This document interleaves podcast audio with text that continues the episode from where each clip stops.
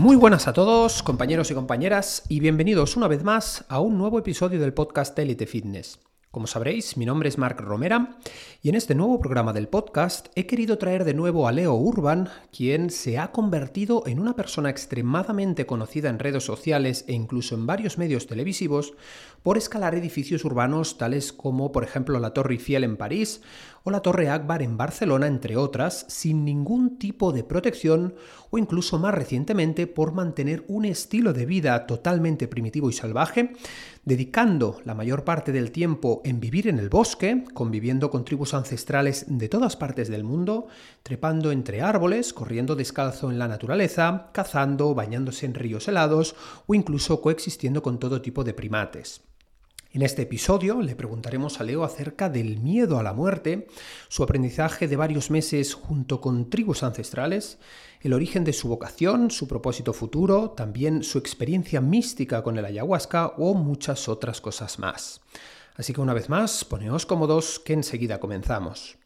Pero antes de empezar, y pasando de nuevo a la parte de nuestros patrocinadores, si os tuviera que recomendar el café de la mejor calidad, ecológico, seleccionado cuidadosamente, con un sabor distintivo y a la vez equilibrado, que además está disponible tanto en grano como molido o incluso en cápsulas compatibles con la máquina en espresso, sin duda, como ya sabéis, apostaría por el café de la marca Orisens, donde podéis utilizar mi código de descuento ELITE10, todo junto y en mayúsculas, entrando en su página web orisenscoffee.com.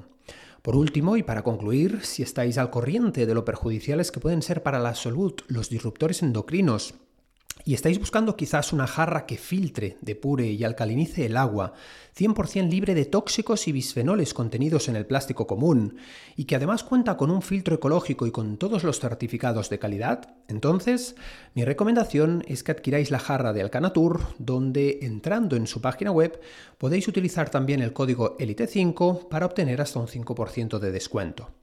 Una vez dicho esto, ahora sí camaradas, empezamos con el programa.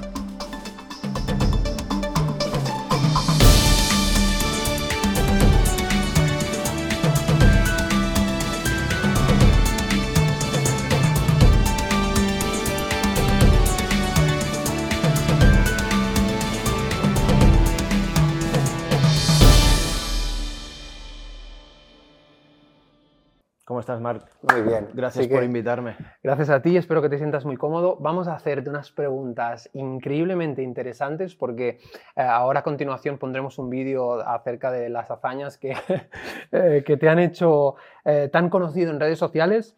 Y empecemos al grano. Empecemos con una pregunta muy seria, muy directa. ¿No tienes miedo a morir?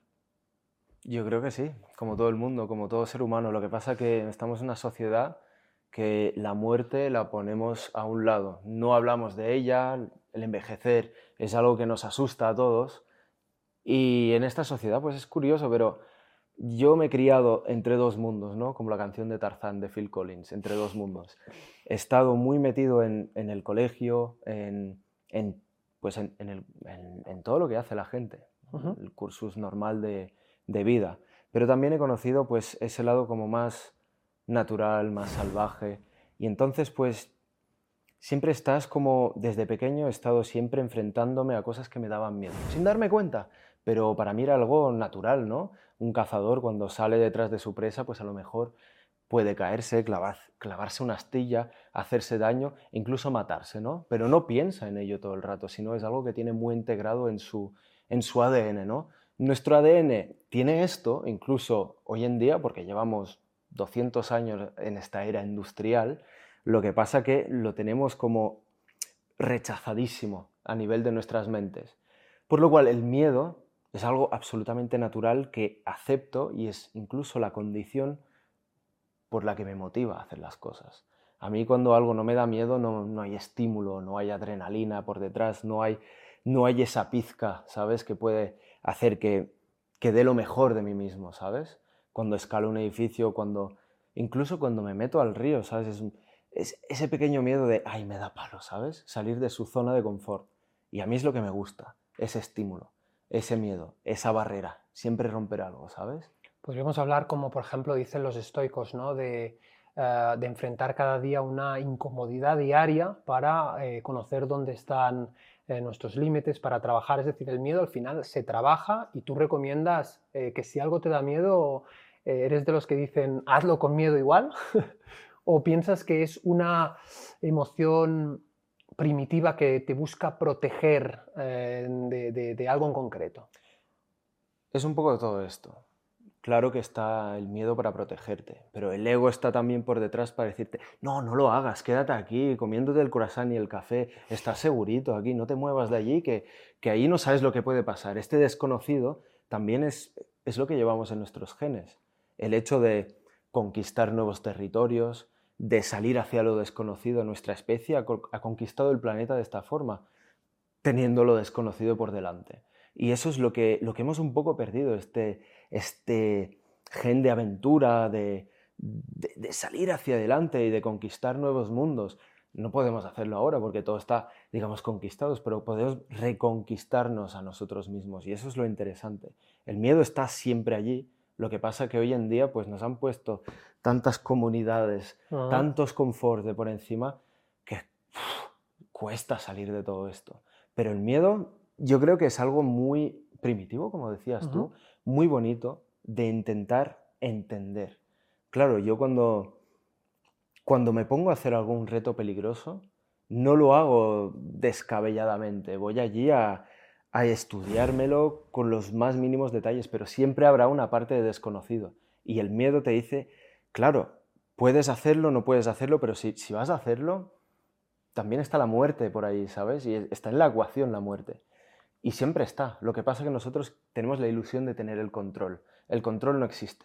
El control está, está allí en la mente, pero la mente cuando haces algo, lo siento por la palabra, ¿eh? pero con dos cojones, el, el control ya no existe. Vas allí con tus creencias, con tu sabiduría y con tu experiencia a probar algo que nunca se ha hecho. Entonces no sabes lo que puede pasar al 100%.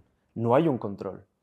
¿Y cómo te hace sentir el, vivir experiencias tan intensas, arriesgadas, peligrosas y también tan cercanas a la muerte? ¿Cómo te hace sentir tener, vivir con el miedo y tener esa posibilidad real de, morir? Las cosas como son, ¿no? Porque eh, para quien no conozca a Leo, ahora pondremos unos vídeos eh, no todo el mundo escala cada día eh, monumentos de 200 metros como la Torre Eiffel, monumentos de 140 metros como la Torre Akbar en Barcelona, quiero decir, sin ningún tipo de protección, en free solo. Entonces, ¿cómo es convivir con, con esa relación, con el miedo y ver la muerte, tener esa posibilidad?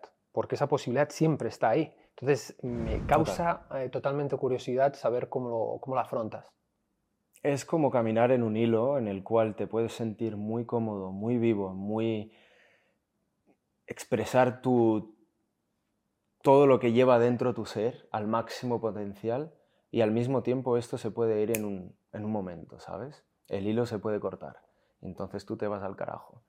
Eh, te puedes sentir muy muerto también. Por ejemplo, antes de salir a hacer alguna hazaña como escalar una torre, la torre agua, la primera vez que, que fui allí, pues, me sentía como, ¿qué haces? vas, vas como un, un, soldado en primera fila que sabe que va a palmarla. Pues me sentía así, tenía como cuchillos aquí en, en, el estómago, me sentía fatal, digo, pero no sé, estaba como en piloto automático, diciendo, mi mente estaba, estaba fría y mi corazón estaba caliente, no sé cómo describirlo. Y quería, lo único que quería e, era, era, era estar allí, era estar allí, estar al contacto de, esa escalada, a ver cómo me sentía. Y eso es lo bonito, porque en el momento en el cual estás haciendo lo que tienes que hacer, ya no hay sitio para el miedo. El miedo desaparece.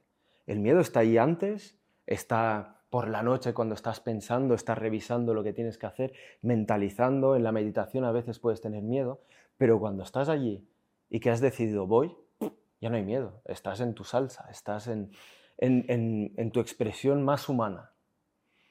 Y podríamos decir que mm, vivir estas experiencias de este modo te conecta más con la vida. Totalmente. Al igual que un piloto de rally o, o un esquiador o alguien incluso que dibuja. Llega a momentos de, de éxtasis así. De Misticismo, ¿no? Exacto. Pero cuando haces algo tan extremo, estás poniendo tu cuerpo, tu mente, todo tu ser está involucrado en una situación que no es normal. Por lo cual, o estás centrado al 100% o chao. Y eso te hace sentir plenamente, plenamente pues concentrado, focus en lo que tienes que hacer, pero también te da esa sensación de control. Y esa sensación de control es real en ese momento, porque controlas, pero al, segundo después, porque es el instante, ese control se desvanece. Pero en el instante, si, si consigues conectar con el momento, el control está allí. ¿Y cómo puedes lidiar con la posibilidad de que algo que no depende de ti vaya mal? En, un ascenso, en una escalada, en un salto, en, un error, en mil cosas que no dependan de ti. ¿Cómo, cómo te hace eh, sentir esa sensación? Hablabas de estoicismo al principio. Si, fuera un arquero, lo que depende de mí es apuntar bien, ¿no? Está allí eh, la meta, tengo que apuntar en medio, pero ¿qué puede pasar? Pues que hay el viento, pasa una paloma, yo qué sé. Pueden pasar mil cosas, pero el objetivo está allí. Yo sigo el objetivo, no sigo al azar o lo que pueda pasar de por medio estoy consciente de que puede pasar cualquier cosa, es una probabilidad, pero las ganas de hacerlo son, son superiores a todo esto. Y cuando le pones tanta energía en algo, entonces yo creo que el creer en sí, el tener el coraje, la confianza, hace que las cosas generalmente salgan bien. No siempre, pero generalmente cuando crees en ti y tienes esa voluntad, superas ese miedo, entonces las cosas te, te van generalmente bien. ¿Cómo lo viven tus seres queridos? Porque entiendo de que no es fácil aceptar, entender y abrazar la posibilidad de que, por ejemplo, para tus padres eh, puede morir un hijo, para tu pareja puede morir su pareja. ¿Cómo es vivir con, con esa posibilidad? Es vivir con lo extraordinario al día a día y al igual que yo, pues estar en una montaña rusa porque los sustos están allí. Porque puedo estar arriba del todo de la torre, conseguirlo y, tener esta descarga de emociones increíble, que para mis padres también, eh, pues, es, hostia, está haciendo lo que le gusta a mi hijo, ¿sabes? Y esto es una sensación interesante, ¿sabes? Para, es de logro, ¿sabes? Pues mis padres me han acompañado en, todo este proceso, por lo cual es, lo está logrando, está, está feliz, lo está consiguiendo, pero al mismo tiempo está esa parte muy realista que no se la podemos quitar ni a mi, ni a mi pareja, ni a mi madre, ni a mi padre, ni a las personas. que me quieren, que está pues mínimo fallo, chao. Y, y lo saben, y lo saben, y es difícil muchas veces. Lo es. Cuando ves al Leo que llega en casa, que hace jiji, jaja, que parece, que parece una persona normal, pero que eh, tiene aquí en la cabeza que hago estas locuras, pues es difícil. Es difícil, pero hay que aprovechar cada momento la muerte, es lo que te decía antes, con mis padres tenemos mucho hablado también esto, con mi pareja también. La muerte es algo natural, es algo que cuando sucede, sucede, pero mucha gente no muere de forma natural en esta sociedad. Morimos pues después de tomarnos un millón de medicamentos para aguantar, ¿sabes? Hasta los no sé cuántos años, pero al final no es una muerte natural. La muerte natural es porque se te cae un diente, se te infecta, se te llega al cerebro y chao. Es horrible decirlo así, pero es una muerte natural, así que es como mueren las, las tribus en la jungla. Es así como moríamos nosotros antes, pero es que lo tenemos totalmente fuera de concepto ahora. Ahora estamos en, esa burbujita tan, tan agradable, tan suave, ¿sabes? Para mí también lo es agradable, pero es, eso, es lidiar entre estos dos mundos. Os prometo, os lo digo que es la primera vez que hay tanta, no, lo podéis sentir vosotros, pero hay una energía de, de locos en este momento. La verdad es que bueno, te agradezco esa, sinceridad y mm, estoy seguro de que entonces te hace entender, eh, como yo, que en esta sociedad, eh, caracterizada por eso, ¿no? por una comodidad que nos conduce a ser más frágiles y a desconectarnos de nuestra auténtica naturaleza, mucha gente sobrevive en lugar de vivir y otros mueren con 50 años esperando a que los entierren con 90. ¿Estás de acuerdo? Totalmente. Bastante es bastante triste ver al ser humano con un potencial tan alto y no llegar ni al 10%. la mayoría de la gente no llega a esto, porque es imposible, si no te dedicas tiempo para ti mismo, llegar a este potencial cuando estás en, eh, en, la sociedad trabajando todo el día y luego estás cansado. Estás dando de toda tu energía para un proyecto que no es el tuyo, por lo cual el pleno potencial de tu ser no es alcanzable, no es posible.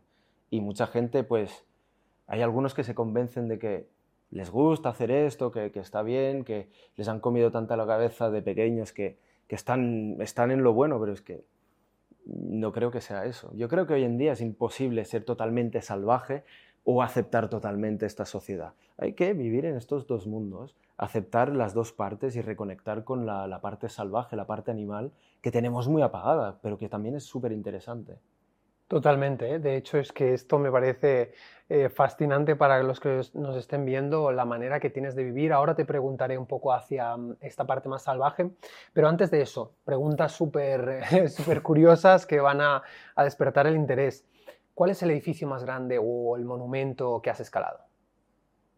Monumento Torre Eiffel, 326 metros, y de torres diría que es la Montparnasse, 210 en París.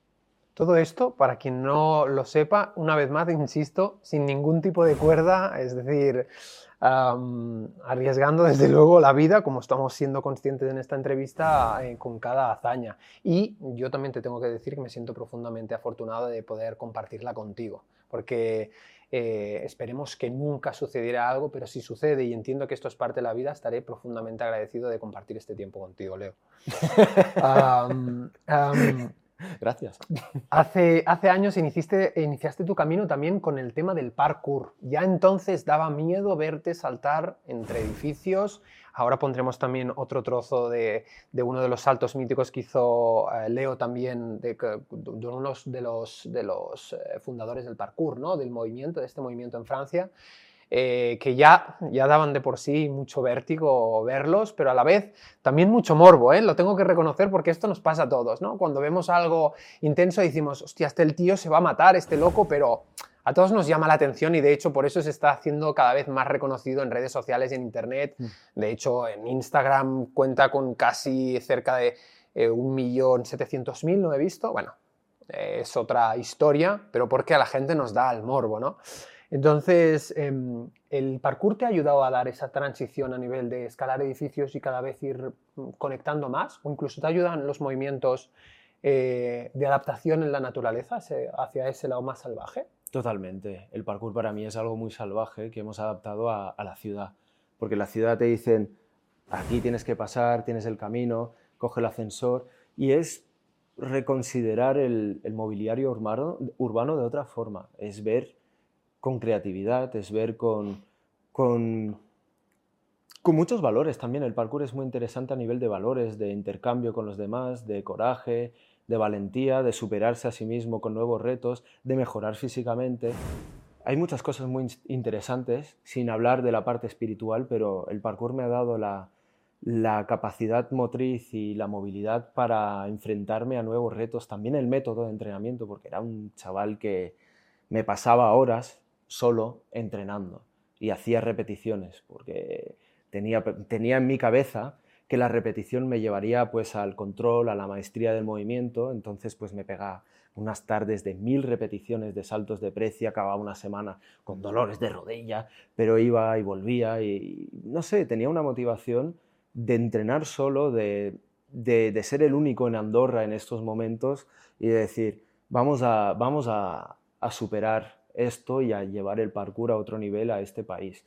Hice saltos increíbles que nunca han hecho más en este, en este, en este mundo, ¿sabes? Y descalzo, luego vino el rollo más descalzo y me interesé cada vez más porque, como te dije, el parkour es, es ser un mono en la ciudad, pero el pleno potencial del parkour para mí está en sus orígenes, en la naturaleza. Entonces, al vivir en Engolasteres, pues allí empecé a experimentar los saltos descalzo y ahí el verdadero potencial del ser humano y del parkour también.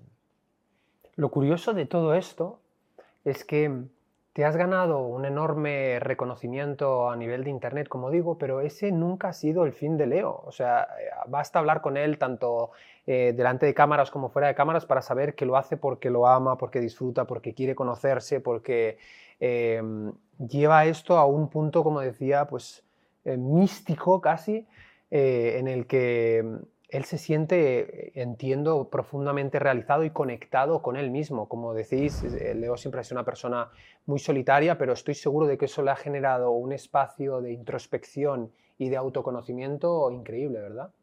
Yo creo que es bonito conocerse a sí mismo. Estamos todo el rato intentando llenar vacíos en nuestro día a día. Oh, pues eh, voy a comer con tal, voy a hacer tal, pero date un tiempo para ti también, ¿sabes? Después del trabajo, incluso. Quiero decir, en estos dos mundos hay tiempo para ti. Hay tiempo para, para reconectar con tu niño interior, que eso es muy bonito. Hay tiempo para, para el sueño, para la pasión, para el arte, para un montón de cosas. Pero es tu tiempo y tu tiempo es vital vital para tu salud, vital para tu, tu cabeza, vital para los demás también, porque es lo mejor que puedes dar de ti mismo, se lo puedes dar cuando estás bien, ¿no? A los demás.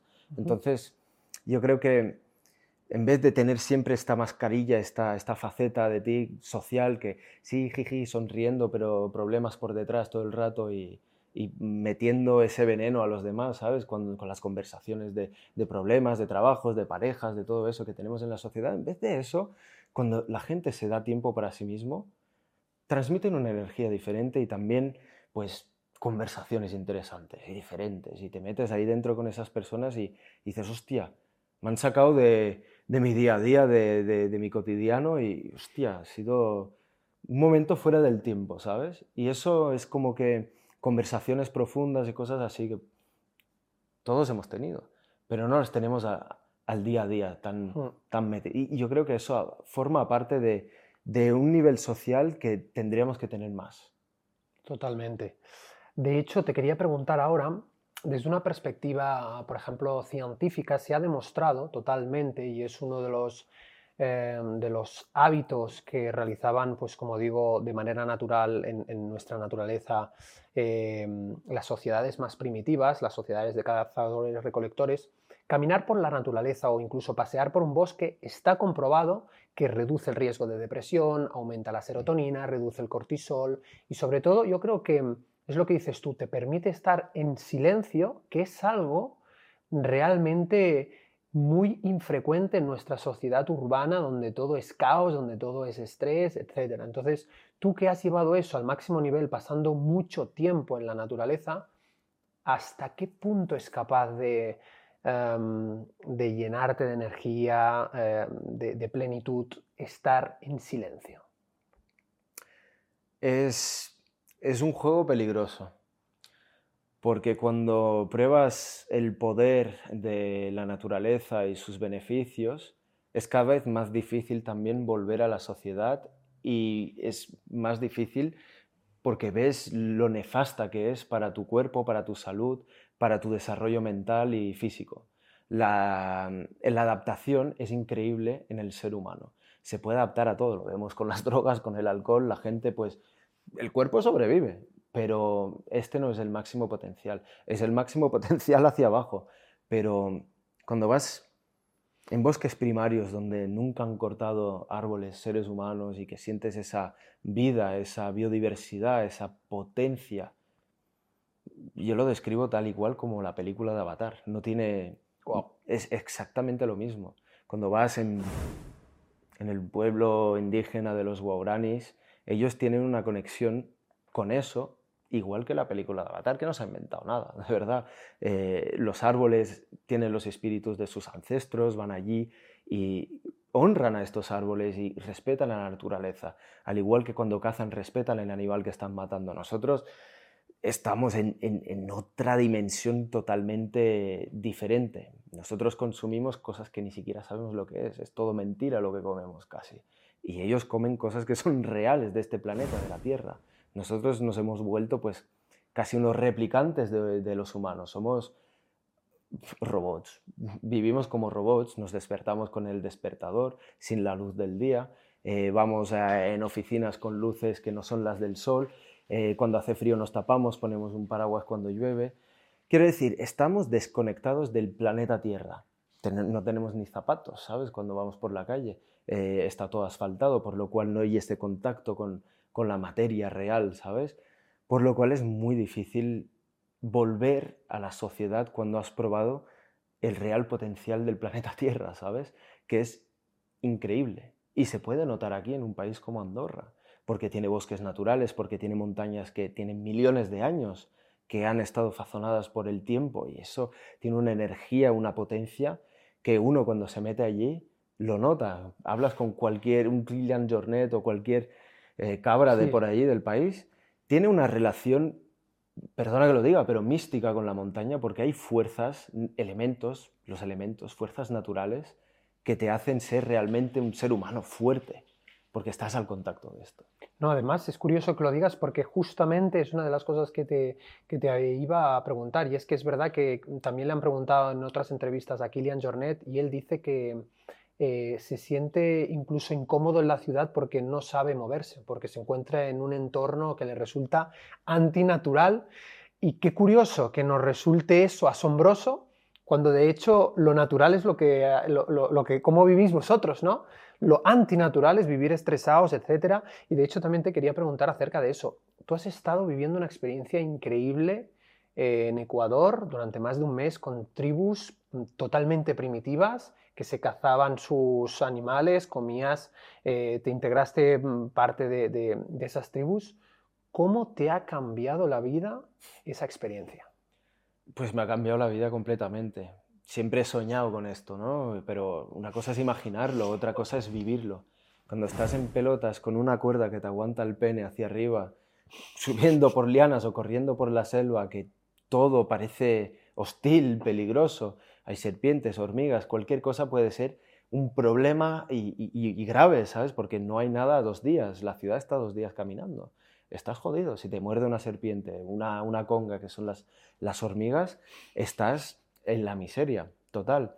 Por lo cual te integras a otro tipo de mundo, porque tiene sus peligros que desconoces, pero confías en la gente que vive allí, porque nosotros también tenemos nuestros peligros, el tráfico de la ciudad, la gente que está loca, eh, yo que se puede haber miles de peligros aquí, pero los tenemos integrados. Ahí no los tenemos integrados, tenemos que integrarnos a este mundo y para hacerlo pues es caminar en los pasos de estas personas, de estos seres que viven allí, que lo conocen todo, te dicen este árbol es bueno para COVID, te dicen, ¿cómo que COVID? Sí, COVID llegó, pero es bueno ah, también para COVID, nosotros lo utilizamos para, curar el, eh, dolores de pecho. Y te dicen que con esa corteza, pues, eh, te bebes el jugo de esta corteza, pues te es beneficioso para los pulmones, la tos, y, y es la pura farmacia, la comida la encuentran allí, cada vez más difícil porque tienen la presión de nuestro mundo, la destrucción de los ríos, de, todos los ecosistemas también de bosques, pero siguen viviendo de una forma que no es tan lejana de la que nosotros europeos teníamos hace miles de años. Y eso es lo que he ido a buscar allí. Pues comes con ellos. Eh, es increíble el nivel de generosidad que tienen esta gente también, de querer reírse contigo, de querer compartir, de querer entender de cuál es tu mundo y, yo, no, no, no, mi mundo no es interesante, yo, cuéntame tú. Y te cuentan historias que parecen leyendas, que parecen locuras, cuentan cosas que parecen ser mentira, pero son su vida, su cotidiano, al igual que yo que sé, pues eh, Schumacher eh, pues iba a 300 kilómetros por hora en una curva. Y dices, a esa gente es imposible, no, saben ni lo que es ni un avión, algunos, no han salido de, de ese bosque, por lo cual estás en estos dos mundos intercambiando ideas. No todos ni siquiera hablan español. Fui con un chico que, habla español, que se ha relacionado con el mundo occidental y con, que es de Quito, pero te, estás intercambiando ideas entre dos mundos y es un choque increíble. Al volver aquí, pues es, es depresión. Vuelves aquí y no tiene sentido ver todo esto. Ver hasta qué punto hemos llegado de destruir todo nuestro mundo, ¿sabes? Nuestra casa. Porque sin los árboles, claro, sabemos que es importante, ¿no? Eh, eh, tienen oxígeno, estocan eh, el monóxido de carbono, es importante, pero al, vivir tan cerca, con ese contacto y con, con, esa lógica, porque es pura lógica, ellos, sus creencias son lógicas, porque van con su entorno. Lo nuestro viene a ser ridículo. nuestra vida está dedicada a ganar dinero, que es algo que dices, pero ¿para qué? ¿Sabes? Y, ellos viven pues de lo necesario, de lo justo, de lo más simple. Y eso es una hostia en tu cara, ¿sabes? Dices, que, es que ¿hasta qué punto estamos desconectados? Un golpe, una lección de humildad, ¿no? Y, de, eh, y, una dosis de realidad, entiendo. Y además te quería preguntar, ¿también cazabas con ellos, recolectabais? ¿Cómo, cómo era? Cuéntame un poco más de experiencia que me llama mucho la atención. Yo era más espectador en este aspecto, Porque tampoco quería quería involucrarme en la caza sin tener experiencia, pero seguirles el ritmo ya era súper interesante. Son rápidos, los viejos son rapidísimos. Había un hombre de 60 años y corría como el viento. Tiene unos pies súper anchos, muy adaptados, todos descalzos por, por, la, por la, la, selva y era impresionante de ver seguir el ritmo, porque además es un clima húmedo y muy cálido, 30 grados, ¿sabes? Corriendo por allí es... Nada más caminar y estás sudando y seguir el ritmo por las montañas de selvas de, los Guarani era impresionante. Iban con sarbacanas, con las sarbacanas de tres metros y tienen una precisión alucinante. Con un pajarito así, me decían, wow. claro, esto a lo mejor no lo pones en cámaras, pero me hacían entrenar con pajaritos así. Y es un arma letal y sigilosa, porque puedes fallar y el animal ni se da cuenta. Venga, otra. ¿Sabes? Y así todo el rato. Y ellos cazaban mucho el mono con, con la sarbacana mono araña, mono aullador, eh, mono chorongo, y probar la carne de un animal que has cazado no es lo mismo que ir al Bonarea y comprarse el costellar de cerdo, ¿no? Eh, también hemos participado en una caza de, jabalí. Eso, explícame cómo, cómo lo Eso es súper interesante, porque ellos son organizados, somos, éramos seis, y unos pues asustan al animal y otros lo esperan con las redes eh, y se tienen que ir moviendo, pero es que dicen, está allí, ¿Y en dónde? ¿Sabes? No, no, no, lo ves, ni lo oyes, ni... Ellos dicen, está allí, está allí. Tú, bueno, pues sigues. Es que por eso te digo, era espectador, porque no tienes ni puta idea de dónde está el animal con la de ruidos que hay en la selva. Por lo cual lo sigues. Y yo iba con el grupo que, que asustaba al jabalí. Y sí que había un jabalí, pero para verlo era, o sea, para nuestros ojos de, mirar por la oficina no es posible. Y ellos, pues, lo sabían que estaban allí. El jabalí se fue corriendo y entonces estaban a, no sé, 50 metros, que ya es una gran distancia en, la selva, con unas redes esperándole, redes y lanzas. Y no sé cómo, porque llegamos allí y ya estaba el, animal dentro de la red y lo estaban matando con las lanzas. Madre mía. Y tú llegas allí y claro, lo oyes porque el jabalí hace un ruido, mm. son pecarís, son así de grandes, hacía un ruido cuando lo pillaron. Y claro, pues lo, lo, pillaron, le pincharon con la lanza y lo degollaron rápido, pero me, me, marcó el ritual de cerrarle los ojos también, ¿sabes? Y no sé qué dijeron, ¿sabes? Pero como una, una forma de respeto por matar el animal e intercambiar un alma por, por su supervivencia, ¿sabes? Y eso es interesante. Qué bueno. Oye, y en estas sociedades, ¿Qué rol, me, resulta muy interesante esta pregunta, ¿qué rol ejercían las mujeres y los niños? ¿Salían también a recolectar como hacíamos primitivamente o, también formaban parte de esa cacería al jabalí que nos acabas de, explicar? Pues los niños estaban con nosotros en la cacería. No hacían mm, gran cosa, no tenían rol, pero venían para empezar a caminar por la montaña, a ver cómo los gestos de los mayores y sí, están involucrados, miran cómo matan el animal también, ¿sabes? Que nos podría resultar a nosotros como algo muy, muy sangriento, muy, no, no, el niño no tiene que ver esto, ¿no? Pero no, es, es eh, totalmente integrado, normal. También eh, ellos, em, los niños están muy involucrados en los trabajos manuales para eh, reformar las casas. Algo que me flipó, un niño, pero de 5 o 6 años, así de grande, con un hacha así de grande y la manejaba como con su peso, pero con una, habilidad increíble. Y estaba solo jugando, y jugaban con el machete en la casa, eh, cortando la leña, y los veías con un gesto muy bueno, ¿sabes? Que tú das un machete a un chaval y es, no, no, no, no juegues con esto, ¿sabes? Ni con un cuchillo de cocina. Y ellos que estaban allí con el machete, jugando, las mujeres son muy trabajadoras también. De hecho, los hombres diría que son más, están más involucrados en los, en, los papeles de ir a cazar, ir a recolectar, eh, ir a pescar. También pescan las mujeres, pero las mujeres son las que más van a cocinar, más van a estar eh, cuidando la casa, porque tienen como unas casas súper bonitas de, madera eh, al lado del río, es una pasada, ¿sabes? Y tienen también pues todo lo que son las plantaciones de plátanos justo al lado de casa y viven pues de, de los plátanos que hacen como sopas de plátano, un montón de platos a base de plátano, y todo lo demás lo van a buscar a la selva, que eso a mí me flipa, ¿sabes? Es que selva, río y los plátanos. Y con esto ya basta, ya es suficiente. ¿Tuviste mm, siempre un clima de sol a pesar de la humedad o algún día os llovió? Porque una de las cosas que te iba a preguntar es, ¿qué hacen más allá de, del entorno de caza y de supervivencia? ¿Qué, mm, cómo vive esta gente eh, tan primitiva? ¿Se reúnen, también hacen hogueras, se reúnen, bailan? Explícame, explícame esto. Sí, estuvimos eh, por la noche, hacen rituales de ayahuasca, que es una bebida mm, tradicional con, hecha con una liana, de hecho. También hacen, que, no es ayahuasca ni nada, pero también tiene como un efecto de, de conectar con, con, los espíritus, con todo esto, pero bueno, tú te lo bebes y, estás como un poco colocado, ¿no? Eh, también hacen ritual de tabaco, que se lo meten por la nariz, se lo meten por, por, la boca y también por el ojo. Y no es el tabaco que te fumas, o sea, es, es, es, la planta, pero no tiene ese mismo efecto, sino tiene un efecto en el cual ellos dicen te conecta con, con el bosque. Y es verdad que escuchas mejor, sientes mejor, eh, dura 10-15 minutos, pero es algo que es interesante para conectarte con el bosque, son rituales ancestrales que llevan 7.000 años haciendo. Y claro, hacen hogueras, eh, los niños prueban estas plantas también, ¿sabes? Que tú dirías, no, no, no, pero también, al igual que nosotros podríamos hacer probar un vasito de vino a un chaval de 8 años, ¿sabes? A una fiesta de fin de año, champán, pues ellos hacen lo mismo con estas plantas que vienen de, la madre tierra, ¿no? Por así decirlo. Wow. Y también sé, mm, por el vínculo que nos une, alguna vez me lo has comentado fuera de cámaras, em, que probaste la experiencia con el ayahuasca. ¿Cómo es esta experiencia con el ayahuasca?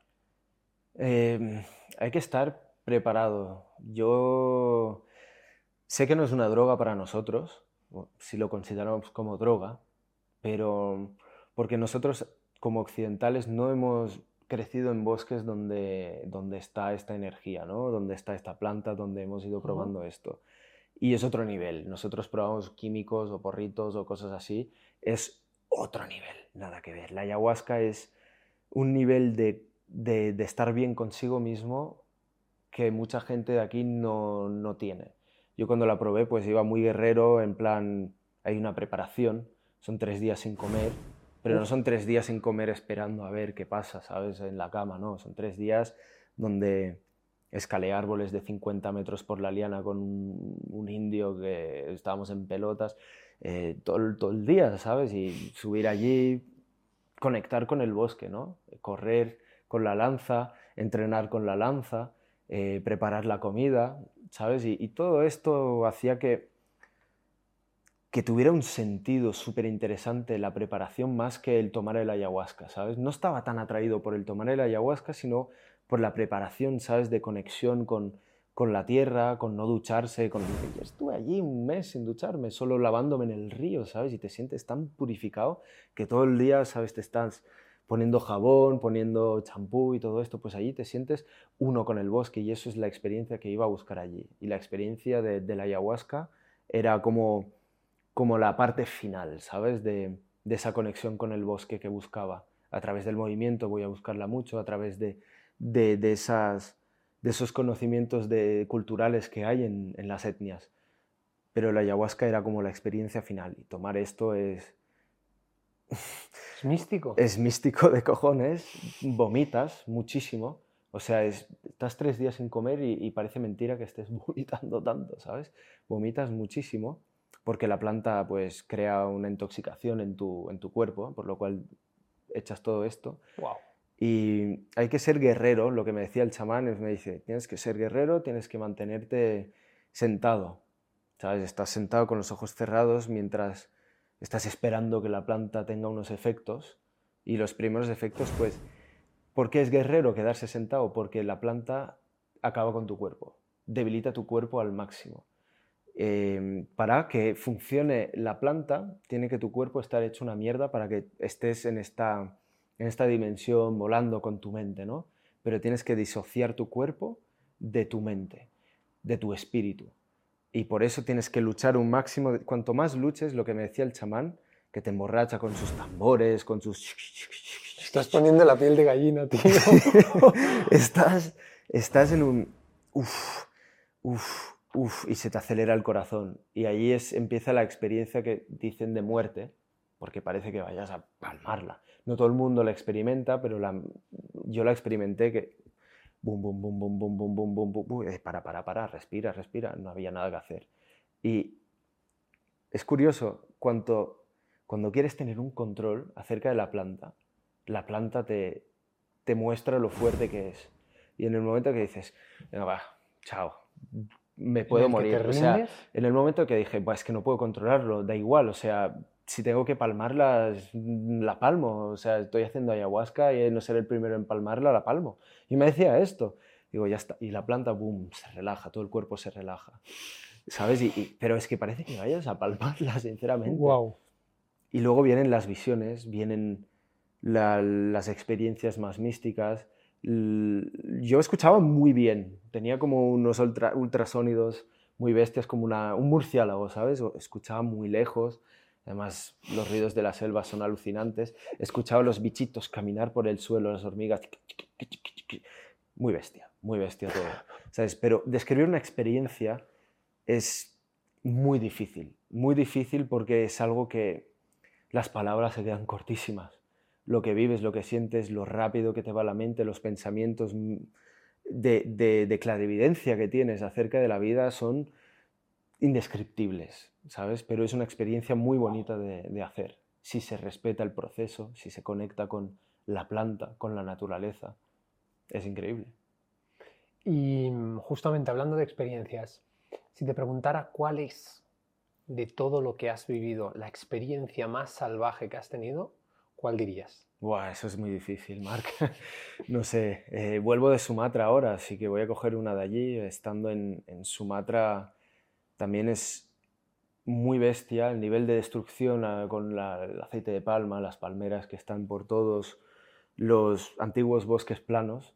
Lo único que queda son bosques de montaña, pero son alucinantes con árboles de 50, 60 metros, lianas por todas partes y una biodiversidad que, la ves, ¿sabes? Hay hay aves, hay lagartos, serpientes, monos, muchos monos y orangutanes, que son flipantes. Son unos simios súper inteligentes, que tienen unas pintas que dices, ¿por qué eres naranja? ¿Sabes? Y ya, de por sí, ¿por qué ese color?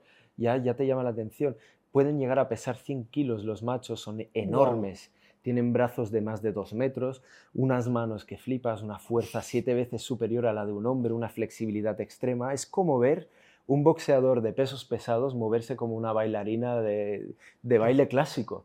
Es flipante ver cómo se mueven en los árboles sin tocar el suelo. Y eso es bellísimo de ver y de moverse cerca de ellos y con esa energía es, es muy bonito. Pero experiencias así hay...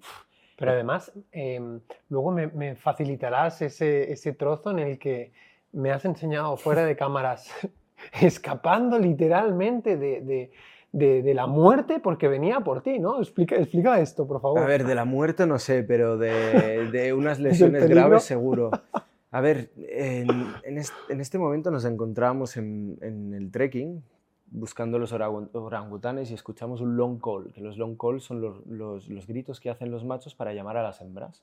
Es un, un ruido que puedes oír a dos kilómetros, por lo cual decidimos seguir este ruido porque no habíamos visto aún un orangután macho que son los más grandes, más impresionantes, pueden llegar a ser casi como gorilas de, tamaño. Y nosotros estamos como locos a las 5 de la mañana buscando ese animal y, acabamos viendo la hembra primero, que se había acercado a él, y luego el, mastodonte, que nos pudimos acercar bastante porque era tolerante, pero hasta un punto que, claro, es eso, es eso que te decía del hilo, es tolerante porque está la hembra, la hembra no tenía mucho miedo, estaba aquí, y nosotros pues decidimos estar cerca, pero sin demasiado estar cerca, hasta el momento que se le cruzaron los cables, porque está lleno de testosterona en este momento, estamos invadiendo su espacio, hay que decirlo tal y como es, no es un comportamiento habitual eh, y se estresó el animal, entonces eh, rompimos esa, esa barrera de seguridad con el animal y nos dijo basta. Y fue un, correr, pero el animal era muy estratégico porque normalmente no se mueven por el suelo. Cogía una rama y ya estaba encima tuyo, ¿sabes? Y era correr rápido, era correr rápido y se me ocurrió que tenía una piña en el, en el, en el, en el bolsillo y se la tiré. Y se sentó en el suelo ahí y empezó a comer la piña, el cabrón, ¿sabes? Pero era impresionante de ver, hermoso y potente. Y además saben perfectamente que son mucho más fuertes que tú. Cuando ves la mano, es que tienen unas manos así de largas, unos brazos, es que dan miedo, dan miedo, literalmente son unos Bigfoots. Es el Bigfoot. Además, cuando hablas de correr, evidentemente, una de las cosas también que más me sorprende de Leo es su capacidad para moverse en la naturaleza como uno más, como uno más totalmente. Además, em, quien te vea correr con la velocidad que lo haces y trepar por los árboles descalzo, es que se echaría las manos a la cabeza diciendo, ¿cómo, cómo, cómo puedes haberte adaptado a, un entorno tan salvaje de una manera tan armoniosa? Yo creo que la pregunta te voy a hacer al revés, y ya lo hemos hablado antes, pero ¿cómo nos hemos inadaptado tanto? ¿Sabes? Porque lo, lo, lo normal es lo que hago yo, es lo que, hace, es lo que hacen las tribus para su supervivencia, con esa simplicidad de, subir y ya está. Y lo hacen, lo hacen hermoso también, porque cuando ves a los indígenas subir a los árboles, o un orangután subir, o, o hacer una transición de un árbol a otro, es lo más estético y bello que puedas ver pero ellos no lo hacen con una finalidad artística, que eso es connotación muy humana, ¿no? Que, me parece muy bien, pero lo hacen para... porque tienen que hacerlo, para pasar del otro lado. Pero si pones pausa al orangután, él te diría, pero ¿por qué no te mueves tú, sabes? es, esa la, la cuestión. Y a mí me... Siempre me ha fascinado la, la la capacidad que tienen ellos de no reflexionar acerca de ese miedo, porque están moviendo una copa de árbol o saltando a 15, 20 metros de altura, o incluso haciendo su nido en las alturas todos los días, y, tú no puedes hacerlo ¿por qué? Pues porque tienes un montón de, de barreras en la cabeza.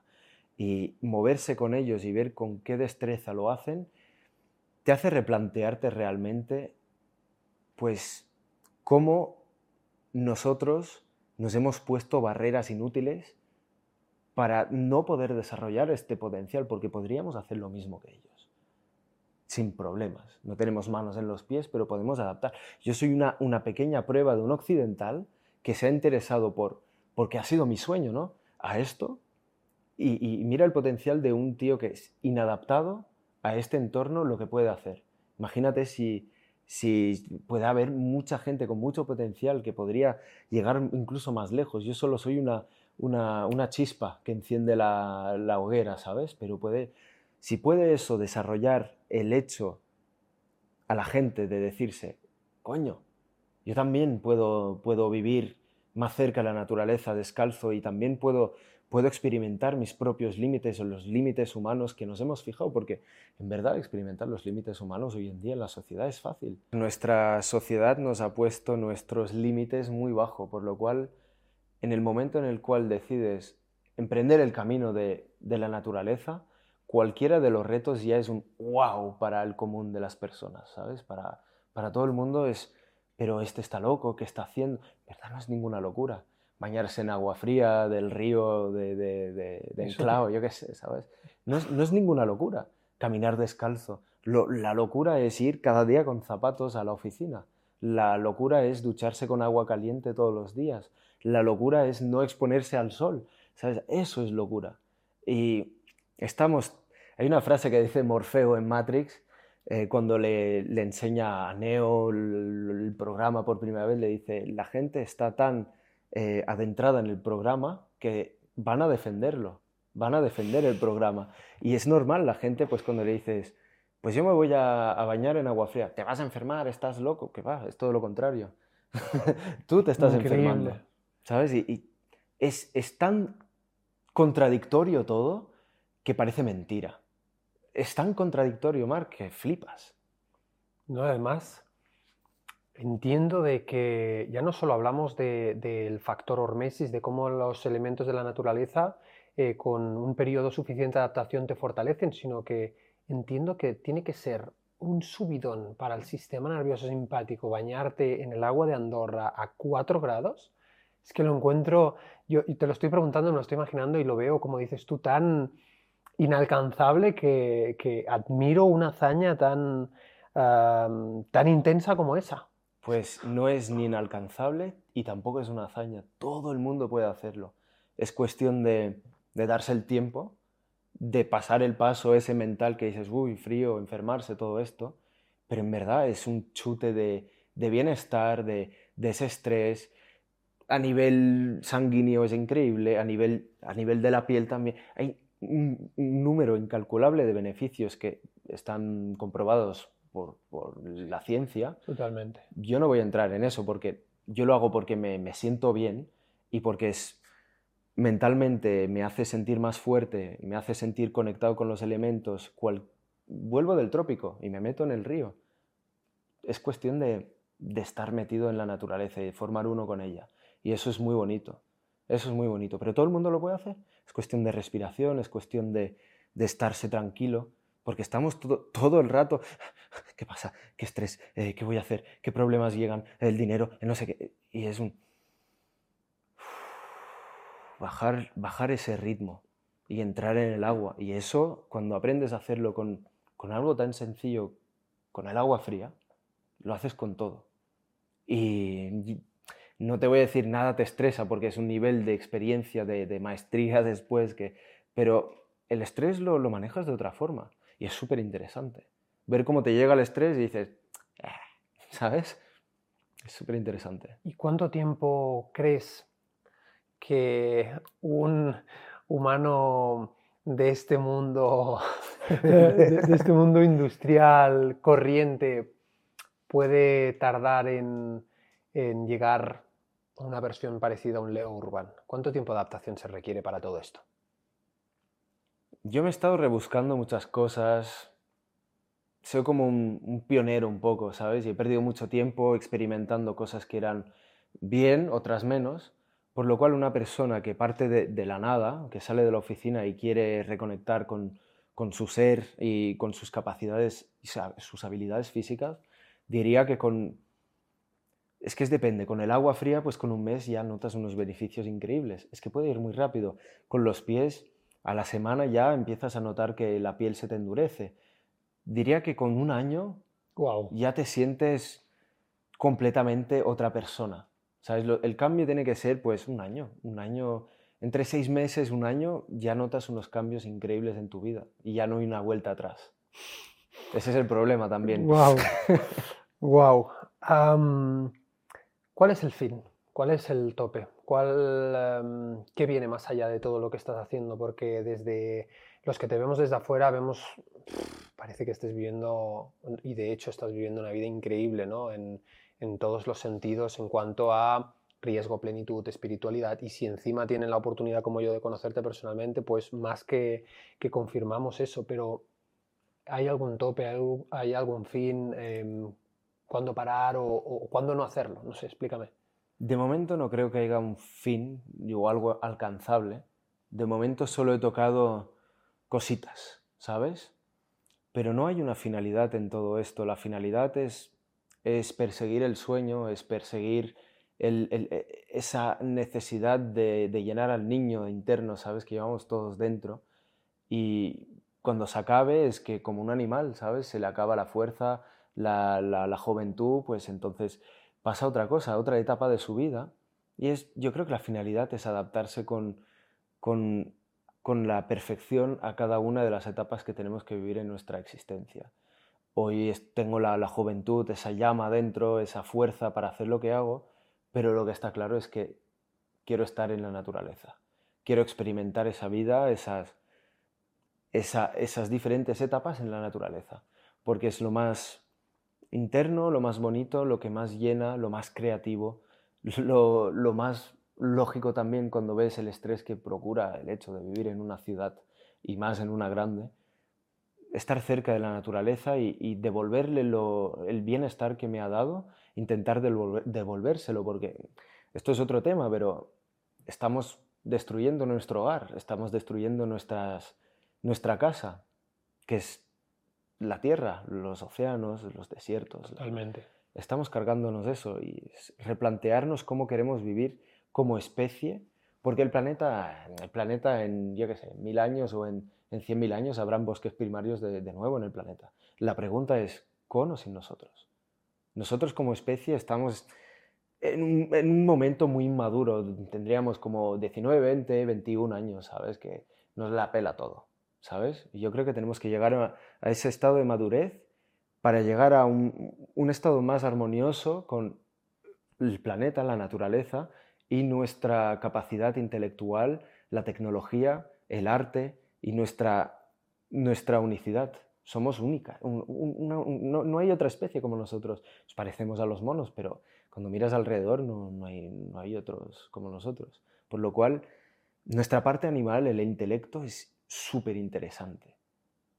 Pero también lo es nuestra parte animal. Por lo cual, es hacer lo mismo con el planeta.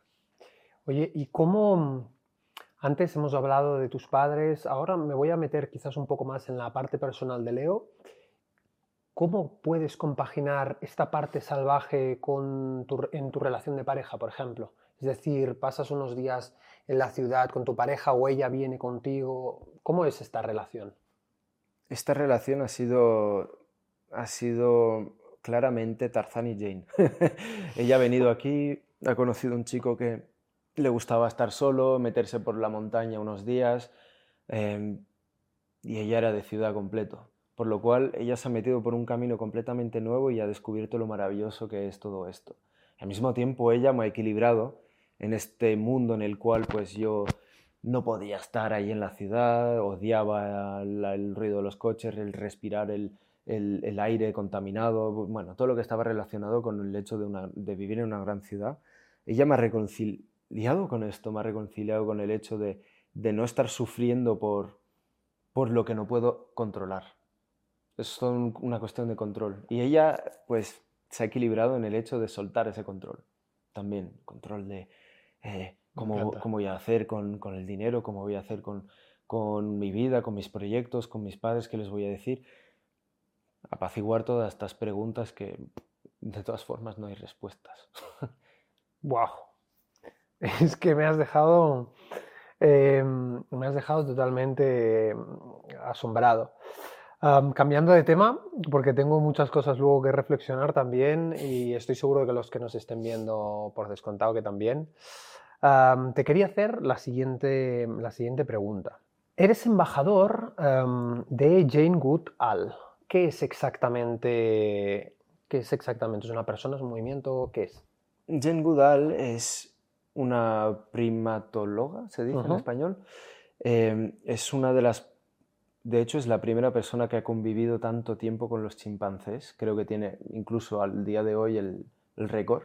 Ha estado años intentando acercar los chimpancés salvajes de África ecuatorial eh, para estudiar su comportamiento. Y ha abierto la mente de la ciencia, la mente de, la, gente que se interesaba en esta especie.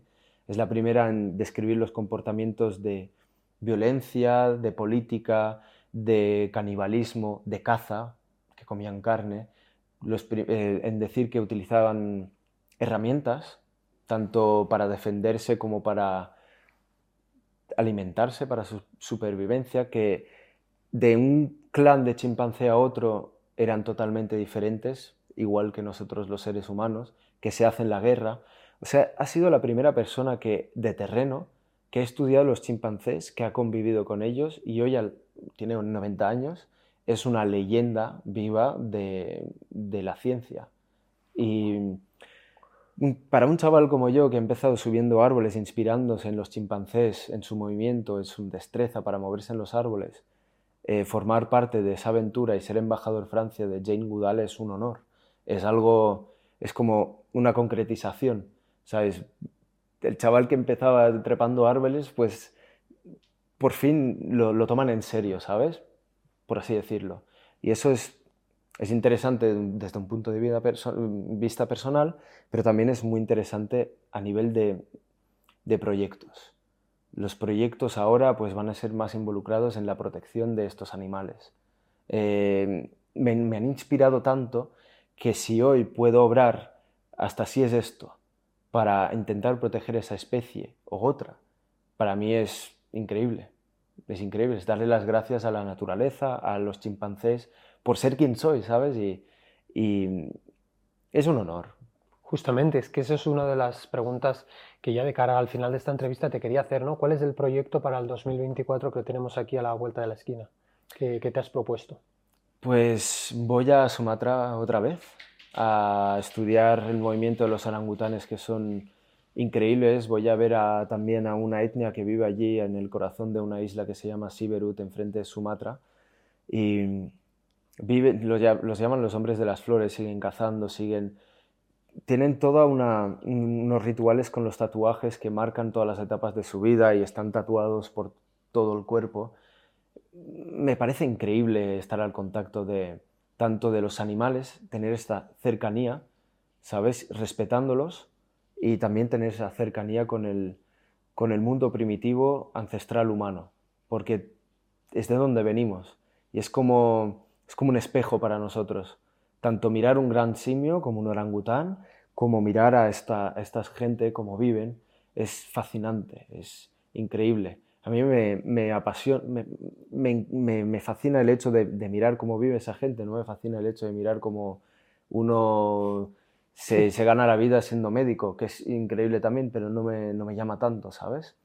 Y los proyectos que vienen pues, van a ser aquí, van a ser en Camerún, voy a volver a Ecuador, va a ser potenciar al máximo los años de vida que tengo en este planeta va a ser dedicándome a, explorar, a ser el pionero del movimiento primal. Eh, ya la penúltima pregunta. El año pasado estuviste rodando una serie en Canal Plus Francia de 16 episodios donde, bueno, ahora nos contarás, estabas también en contacto con experiencias salvajes. Explícanos un poco acerca de esto y dónde puede la gente que nos esté viendo en esta entrevista, dónde puede encontrarlos, eh, eh, poder ver todo lo que hiciste. Pues la serie son ocho episodios, se llama Free Spirit y la idea era, era meter un pie en la tele ya para empezar meter un pie en la tele, llamé a un colega que, que, estaba perdido, pero que tenía mucho talento en audiovisual y todo esto. Le dije, voy a, voy a subir la Torre Montparnasse, pero al carajo, no vamos a ponerlo en YouTube, vamos a presentar un tráiler y vamos a intentar vendérselo a la tele, a Netflix, a cualquier cosa. Y, y, él me dijo, gracias tío, me sacas de la mierda, vamos a hacer esto. Yo me jugaba la vida, él se jugaba su carrera. Y entonces grabamos esa, ese tráiler con con todo lo que involucraba, ¿no? La preparación, el estado mental en el cual estaba antes de subir la torre, entrevistando a la familia, todo el rollo. Y se presentamos un tráiler a, Netflix, a todo eso. Rechazaron por el hecho de que era ilegal, peligroso. Pero Canal Plus estaban interesados, interesados, pero no en las torres. Nos dijeron volver dentro de un mes porque nos mola tu perfil, Leo. Nos mola cómo trabajáis. Sois jóvenes, necesitamos jóvenes en, en Canal Plus volver con otro concepto. Con el colega estuvimos un mes escribiendo el concepto de la serie Free Spirit, que era Leo con sus capacidades físicas de primal, ¿cómo podrías adaptarlas a deportes extremos, a 16 deportes extremos diferentes y con los mejores de Francia? ¡Wow! Y yo, venga, va, pues vamos a hacer paracaidismo, vamos a hacer kayak, vamos a hacer highline, vamos a hacer todos estos deportes y a ver qué tal se me da. Y eso fue una experiencia que me llenó muchísimo porque en cinco días conocías a gente en el top de su disciplina que te daban las herramientas para mejorar a una velocidad alucinante y al mismo tiempo tenía cinco días para poner en práctica lo que te, lo que te habían enseñado, pero también toda tu experiencia primal, ¿sabes? Eso de desconecto, a ver qué tal se me da desconectar y, asimilar la poca experiencia que he tenido en cinco días para lograr un reto. Por ejemplo, eh, había bici de descenso, había también surf, que fue una locura, porque surf eh, me metieron con una, un jet ski a 40 kilómetros por hora en olas de 3 metros, que nunca había hecho surf en mi vida y me soltaron allí. Y hice surf por primera vez en esas condiciones. y dices, o, eres primal o desconectas y, te entregas plenamente a la experiencia o vas a pasar un mal rato. Y, eso fue con todo, me, ayudó a, desconectar aún más en el momento de, hacer las cosas. Y también es interesante esto, en este punto de vista, porque malgastamos muchísima energía al día a día, lo veo mucha gente habla y malgasta mucha energía, es ser bueno en el buen momento, lo dicen mucho en competición, ¿no? Y era eso, era asimilar muchísimo, no cansárselo demasiado en, hacer muchas repeticiones y tal, y ser bueno en el buen momento. Y eso ha sido muy interesante para mí hacerlo y aplicarlo en diferentes deportes extremos. Porque al día de hoy pues lo aplico para lo que quiero, en los árboles. Estoy cansado hoy, pero voy a guardar esa energía para hacer algo increíble esta tarde, para hacer algo nuevo. Y esa gestión de la energía me ha ayudado Canal Plus, bueno, Canal Plus, esta serie me ha ayudado a, entenderlo y a ganar experiencia en este sentido. ¿Dónde la podemos encontrar? ¿Dónde la podemos ver aparte de Canal Plus? ¿Hay algún sitio online donde se pueda Desgraciadamente está en Canal Plus Francia, por lo cual aquí se puede llegar a ver. Es, la serie se llama Free Spirit. Vale. Y está disponible en My Canal también en internet. Vale. Por lo cual se puede ver y son 20, 24 minutos cada episodio, súper dinámico, súper bien montado.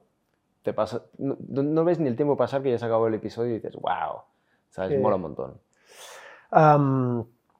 Ya para acabar, siempre le hago la misma pregunta y me gusta muchísimo hacerla, debo reconocer que me gusta mucho, a todos los eh, invitados que, que traigo al podcast. Y más en tu caso, sabiendo que es una posibilidad real, o sea, cobra todavía más sentido esta pregunta. si fueras a morir mañana, Leo, ¿qué mensaje te gustaría que recordara la gente que nos esté viendo?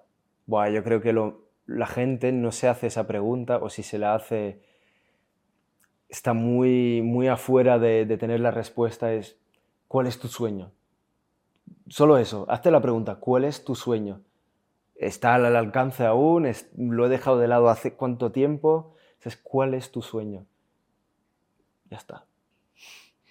Pues así nos despedimos de este interesantísimo episodio. Espero que hayáis disfrutado los que estéis viendo eh, este vídeo tanto a nivel del canal de YouTube como en el podcast en Spotify. Yo lo he disfrutado increíble. No os puedo ni explicar la energía que hay, el buen rollo que transmite Leo.